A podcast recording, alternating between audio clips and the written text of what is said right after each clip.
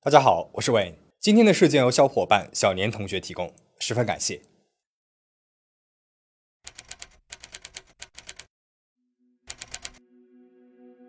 二零一一年二月二十八日中午十二点多，南京某大学的两名学生吃过午饭，到学校附近的将军山散步。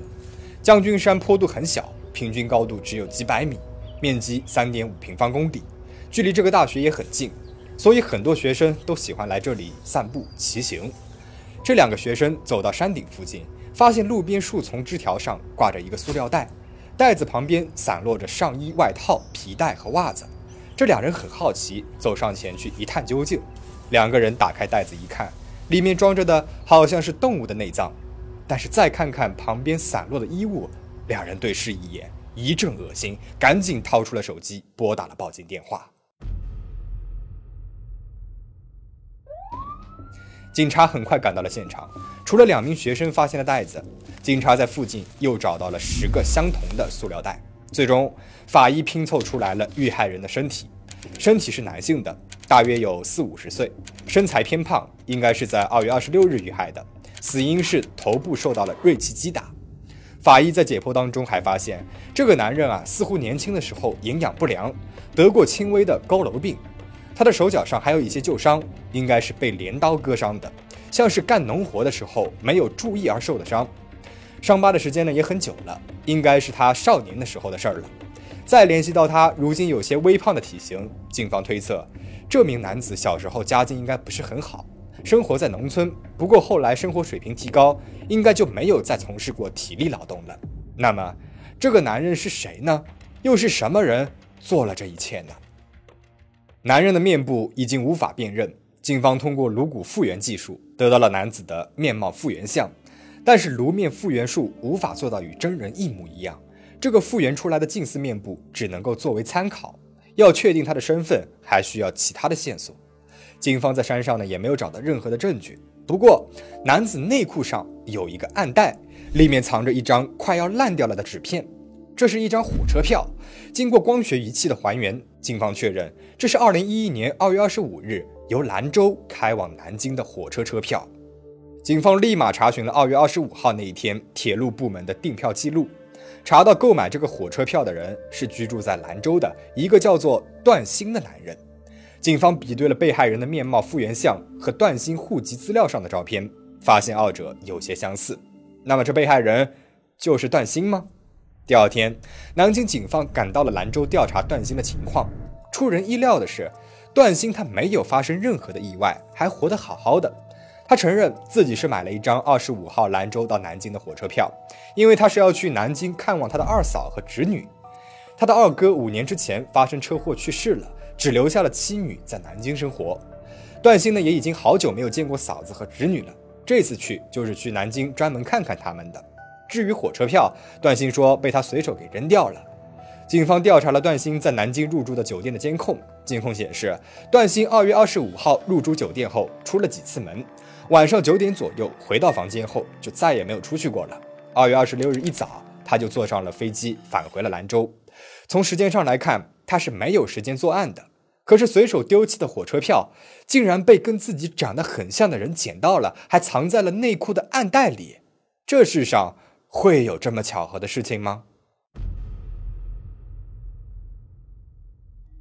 段家有兄弟四人，老大段顺，老二段成，老三段敏，老四段兴。老大和老四都还在世，老二段成五年之前因为车祸去世，而老三段敏呢，也在差不多同一时间突然下落不明了。难道这遇害者是失踪了五年的老三段敏吗？警方马上提取了段敏女儿小燕的 DNA。与死者的 DNA 进行了比对，结果发现这俩人有亲缘关系，但不是直系亲属。也就是说，死者不是小燕的父亲，但是小燕的亲戚。那么他到底是谁呢？这时候，另外一条线索有了突破了。警方调查发现，现场的垃圾袋是来自于麦德龙超市的。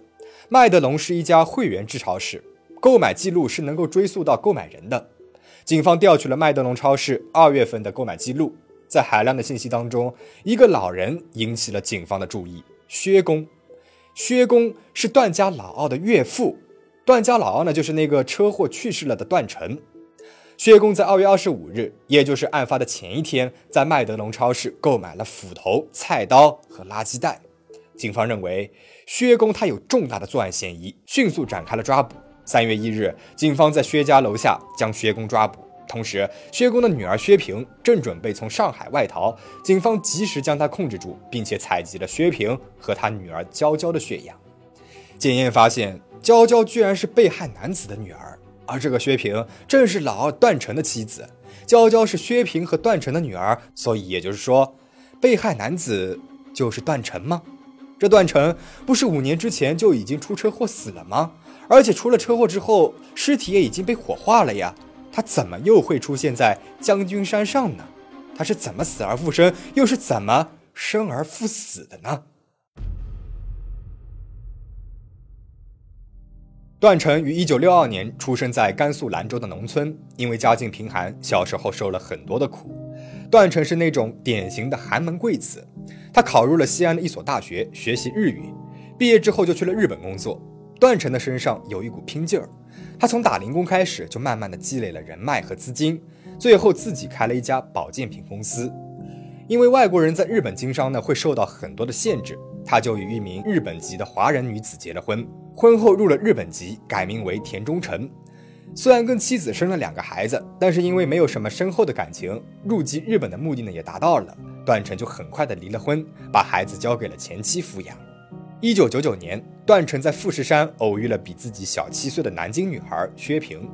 薛平是因为与男友分手才到日本留学学习美容的。同在异乡的俩人有很多共同话题，相谈甚欢，还交换了联系方式。那么巧的是，几个月之后，东京的一次展销会上，两个人又一次偶遇了。自此，段成便开始追求薛平。或许觉得他们的相遇是上天的安排，或许是在异国他乡倍感孤独，或许是被段成的热情所打动。薛平很快就答应了与段成交往。两人在2001年登记结婚，薛平也入了日本籍，改名为田中平。两个人度过了一段幸福的婚姻时光，在第二年生下了一个可爱的女儿。可是好景不长，段成的公司遭遇了重大危机。段成的公司主营的是含有中药的特殊保健品，但是日本出台了新的政策，认为中药的成分不明，所以颁布了禁止令。勉力支撑到了2005年，段成的公司已经资不抵债，濒临破产。事业遇挫的段成在家里面也没有了从前的温柔体贴，总是借故发火。在一次激烈的争吵之后，薛平带着女儿离开了日本，回到了南京。在父亲的资助之下，开了一家美容院，两个人就开始了两地分居。二零零六年八月份，在兰州探亲的段成购买了一张八月十九日兰州飞往南京的机票，然后开着一辆租来的桑塔纳轿车上了高速路口，前往机场。高速入口收费站的监控拍下了段成独自开车的画面。不久之后，车辆在高速路上发生了火灾，并且失控。交警赶到了现场时，现场已经车毁人亡，死者被烧得面目全非，严重碳化。交警在车内找到了段成的护照、手机、手表、钱包等物品。由于薛平和段家人都拒绝检验 DNA，三天之后尸体就被火化了。交警呢也出具了事故认定书，认定段成因为交通事故被当场烧死在车内。段成在生前还购买了赔偿金额高达一千万人民币的人身保险。发生车祸之后。薛平向日本保险公司申请了理赔，保险公司派人到现场勘查后认为车辆的损毁程度与正常交通事故不符，怀疑是人为纵火。但是段成的尸体已经被火化了，无从查起。由于保险公司拒绝赔付，薛平前往日本提起了诉讼。经过调解，日本公司支付了约三百万人民币的赔偿款。薛平将段成的保健品公司变卖之后，得到了两百万人民币。这笔钱，薛平给了段成的家人，而保险公司的赔偿金被薛平投入到了美容院。有了充沛的资金，加上经营得当，薛平的生意蒸蒸日上，还增开了几家连锁店，一跃成为了身家上亿的著名女企业家。事业上一帆风顺，感情上也是如鱼得水。薛平二零零五年回国时，在一次聚会上与当时三十二岁的谭光相识。薛平开始经营美容院之后，谭光成为了他的生意伙伴。二零零六年之后，薛平身边的朋友都知道她的丈夫也已经去世了，他们就觉得薛平和谭光郎才女貌的很般配，便撮合他俩在一起。而两个人呢，也确实是互有情愫。便顺水推舟的在一起了。然而，薛平的生活只是看起来的花团锦簇罢了，实际上却是暗流涌动。二零零九年六月的一个深夜，薛平带着孩子回家，正开门的时候，一个人影从楼梯间冲了出来。这个人不是别人，正是段成。这段成不是已经死了吗？这是从哪里冒出来的呢？原来当年段成不甘生意失败，给自己买了高额的人身保险，然后精心的策划了一场骗保大戏。他预先把一具尸体放在了汽车的后备箱里，然后开车通过高速入口收费站，让监控拍到了自己。到了高速上，又停车把尸体搬到了驾驶座上，然后把车点燃，伪造了车辆自燃事件之后，段成就离开了现场。至于尸体从何而来，已经无从得知。有人怀疑这具尸体就是同一时间失踪了的老三段敏，但是因为当时警方把这起事件当作交通事故处理了，尸体也马上被火化，车辆呢也被销毁了，所以无从查起。如果真的是老三段敏，那段敏是怎么死的呢？想起来就有点让人不寒而栗了。那妻子薛平有没有参与到这起骗保事件当中呢？这里有两种说法。一个说法是薛平自己说的，她说是丈夫一个人策划了这一切，她是接到警方的通知才知道丈夫死了，后来段成悄悄的出现，把骗保计划告诉她，她才知道这一切。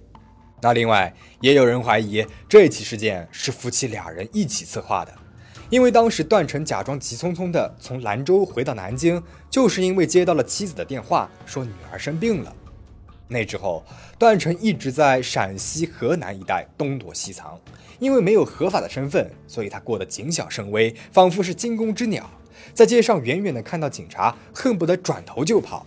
后来，他找人买了两张身份证，化身成为了张小军和刘虎成，但是这两张假证并没有给他带来安全感，他仍然是过得人不像人，鬼不像鬼，因为害怕骗保的事情败露了。所以段成呢，他不敢主动的跟家里联系，每次都是薛平联系他的。刚开始，薛平还会关心他在外面吃的好不好，住的好不好，有没有照顾好自己。但是渐渐的，薛平的电话越来越少了。到了二零零九年的春节，段成已经很久没有接到薛平的电话了。大年初三，看着人家都是喜气洋洋的过着春节，流浪在街头的段成忍不住用公用电话联系了薛平，结果薛平说自己不方便说电话，匆匆的挂断了。短暂的通话当中，段成隐约的听到了电话那一头的欢声笑语、热闹喧嚣。他早就已经在报纸上看到了关于薛平的报道了，知道薛平已经成为了一个身家上亿的大老板。段成就觉得这一切是靠谁的牺牲呢？是靠我段成呐！结果呢，老婆的日子过得风生水起，自己却活得好像是一只丧家之犬。愤恨与不甘萦绕在了段成的心头，他决心要拿回属于自己的一切。二零零九年的夏天，段成辗转来到了南京，在薛平毫无准备的情况之下，出现在了他和孩子的面前。他激动地向妻子描绘着自己对未来的规划：他可以用刘虎成的身份与薛平结婚，他们一家三口又能够恢复从前的生活了。然而，面对他的热情，妻子薛平却十分的冷淡。段成呢，也感觉到了妻子与他的生疏，但是他把这一切都归因于三年未见的隔阂。却不知道薛平也已经规划好了未来，但是他的美好未来当中并没有段成的位置。段成的突然出现让薛平心乱如麻，拿不定主意的他决定把这一切向父亲薛公和盘托出。薛公将女儿大骂了一顿，他想不通一向聪明乖巧的女儿怎么会做出这种蠢事儿。可是事已至此，只能够想办法为女儿善后。段成这一辈子也已经是毁了。他可不能让自己的女儿和这个人一起毁了，但是现在必须稳住段成，免得他狗急跳墙来一个鱼死网破。薛公想，当初段成假死骗到了三百万赔偿款，如今把这三百万还给他，便也两清了吗？第二天，薛平找到了段成，他告诉段成，两个人已经不可能回到从前了。段成的身份就像是一个定时炸弹，万一被人发现，两个人都得进监狱。要是真的到了那一天，女儿娇娇怎么办啊？总是要想想女儿的呀。薛平一番晓之以情，动之以理，最后再掏出了三百万的银行卡，诱之以利。段成最终还是答应了，拿着钱就离开了南京。薛平本以为这个麻烦算是解决了，却没有想到这只是个开始。段成后来打听到了薛平已经另有新欢，所以才迫不得已的踢掉自己。他就暗下决心，既然不让我好过，那大家就一起下地狱吧。接下来的一年时间里面，段成好像是换了一个人一样，开始报复性的挥霍。薛平给他的三百万用光之后，他又多次找到薛平要钱，薛平不给，他就威胁要去自首。通过这种方式，段成陆续勒索到了几百万。到了二零一一年，薛平实在是拿不出钱来了，美容院都要维持不下去了，他恳求段成放过自己。没有想到段成却说：“没钱也不要紧，我也不是没有过过苦日子。”我也不忍心看着你一个人为钱发愁，不如我们两个人还是复婚吧。一听说复婚，薛平觉得段成简直是疯了，根本不想理会他。可是段成却死缠烂打，把薛平弄得不堪其扰。薛平又一次求助于父亲薛公，看着日渐憔悴的女儿，薛公狠下心来，反正段成已经是个死人了，干脆就让他死的彻底一点。二零一一年二月二十五日，段成又来找薛平。这一次，他把弟弟段兴从老家叫来当说客。其实之前几年啊，段成偷偷回过老家兰州几次。对于段成想和薛平复婚的想法，他们也一直劝说他算了。但是段成一直不死心，说想试一试，还跟老四段兴说：“你嫂子和你关系最好了，你去帮我说一说，说不定你的话她能够听得进去。”就这样，老四段兴才从兰州来到了南京。所以一开始警方找到段兴的时候，段兴说二哥五年前就去世了，都是谎话。他早就知道二哥没有死。而这一头，薛公得知段成又来了，便去麦德龙超市买好了斧子、菜刀、垃圾袋等工具，准备找机会下手。段成一到南京就去了薛平家，结果俩人大吵了一架，不欢而散。当天晚上七点多，老四段兴去薛平家劝了一阵。回宾馆后，他打电话给二哥段成，没有想到电话打不通。段兴因为有事情，搭乘了第二天一早的飞机就飞回了兰州。而此时，薛公和薛平正在商量着要如何杀死段成。二十六号下午两点，薛平打电话给谭光，说前男友来烦他，让谭光找几个人帮忙把那个男的给捆起来。当天晚上，谭光安排了三个混混，把段成绑到了薛公的别墅车库内。三个人离开之后，薛公用斧背敲死了段成，然后分尸，与薛平共同将尸块和衣物装入到了垃圾袋当中，抛尸到了将军山上。原本以为一切天衣无缝，一个已经死掉的人，警察根本无从查起，却没有想到一张小小的车票暴露了这一切。二零一三年二月份，南京市中级人民法院作出了判决，以故意杀人罪判处薛公死刑，缓期两年执行。剥夺政治权利终身，以故意杀人罪判处薛平有期徒刑十五年。今天的故事就讲完了，但是还是有一些问题没有答案呢。在二零零六年的骗保案件当中，段家的其他人为什么也会拒绝检验 DNA 呢？他们又到底扮演了什么样的角色呢？